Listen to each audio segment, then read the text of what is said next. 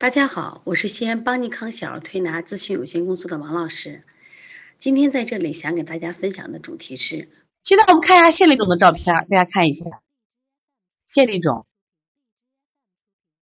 谢丽总的照片实际上它不疼不痒，不疼不痒，它像个肉疙瘩，是个肉疙瘩。但是麦粒肿它不是，麦粒肿它是脓包，它有疼痒的感觉啊。这谢丽肿就摸出来是个肉疙瘩。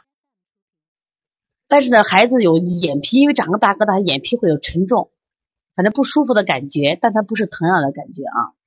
所以小儿腺粒肿是什么原因引起来的？它实际上是简单的说啊，是一个脂肪堆积，它实际上是睑板腺导管堵塞，分泌物不能及时排出，形成囊肿，慢慢形成一种什么慢性肉芽肿性炎症，不痛不痒，持续时间长达数月。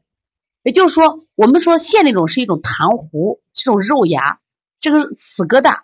但是这个，呃，麦粒肿呢是这个脓包，可以摁呢，它又是有弹性的啊，这是不一样的，一定把它区别开来。可以说腺粒肿是脂肪堆积，所以从现在开始学习小儿推拿，从现在开始学习正确的育儿理念，一点都不晚。也希望我们今天听课的妈妈能把我们所有的知识，通过自己的学习，通过自己的分享。让更多的妈妈了解，走进邦尼康小儿推拿，走进邦尼康的课堂，让我们获得正确的育儿理念。